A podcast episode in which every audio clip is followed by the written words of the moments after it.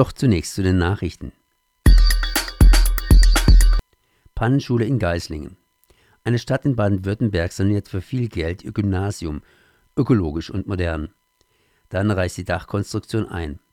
Die Energiegewinnung habe sich als überdimensioniert erwiesen. Die Sonnenkollektoren erzeugten viel höhere Temperaturen als geplant. Dadurch dehnten sich Stahlträger aus. Die Folge nach zwei Jahren Wassereinlagerungen in Zwischenräumen des Glasdaches.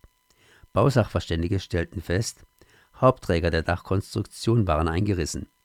Hinzu kommen schwere Brandschutzprobleme. Die Feuerwehr bemängelt, dass die energiesparende Bauweise der Fassade mit Schichten von Glas und Holz Löscharbeiten behindern können. Also Wände aufreißen, die Öffnung mit leicht entfernbaren Planen abdecken und schon ist der Vorzeigebau Michelberg Gymnasium in Geislingen eine Bauruine. Die Stadt kann sich weder die Sanierung noch den Neubau des Michelberg Gymnasiums leisten. Zum Vergleich. In Berlin liegen 1890 Euro wegen des nicht fertiggestellten Flughafens auf jeden Bürger. In Geislingen hätten die Bürger eine Last von bis zu 2500 Euro zu tragen. Unterrichtet wird jetzt teils in Containern auf dem Schulhof. Munition und Waffen nicht zur Polizei bringen. Immer wieder bringen Menschen gefundene Waffen oder Munition zur Polizei. Solch ein Transport ohne Genehmigung in der Waffenbehörde ist aber eine Straftat. Findet jemand Munition oder Schusswaffen, muss der Ort gesichert werden und die Polizei ist zu verständigen. Ein Mann in Biberach fand Munition auf einem geerbten Grundstück, brachte es der Polizei und diese leitete ein Strafverfahren gegen den Mann ein. Ehemaliger Pfadfinderleiter in Staufen wegen hundertfachem Kindesmissbrauch verurteilt. Das Landgericht Freiburg hat den 42-Jährigen zu acht Jahren Haft und anschließender Sicherungsverwahrung verurteilt.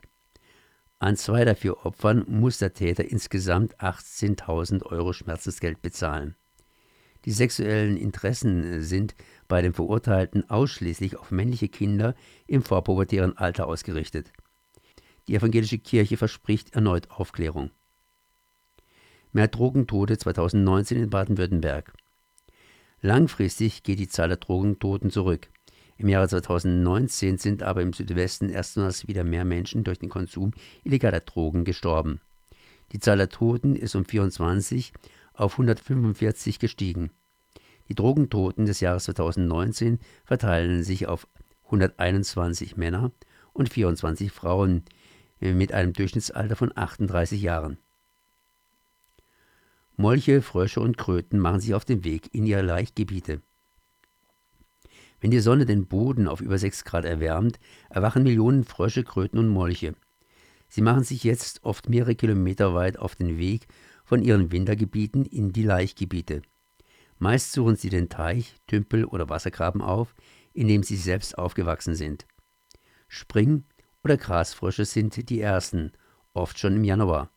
Seit Anfang Februar sind die Erdkröten unterwegs. Feuersalamander setzen jetzt ihre schon voll entwickelnden Larven ab. Dann wandern Molche los. Der BUND rät, fahren Sie vorsichtig oder überhaupt nicht.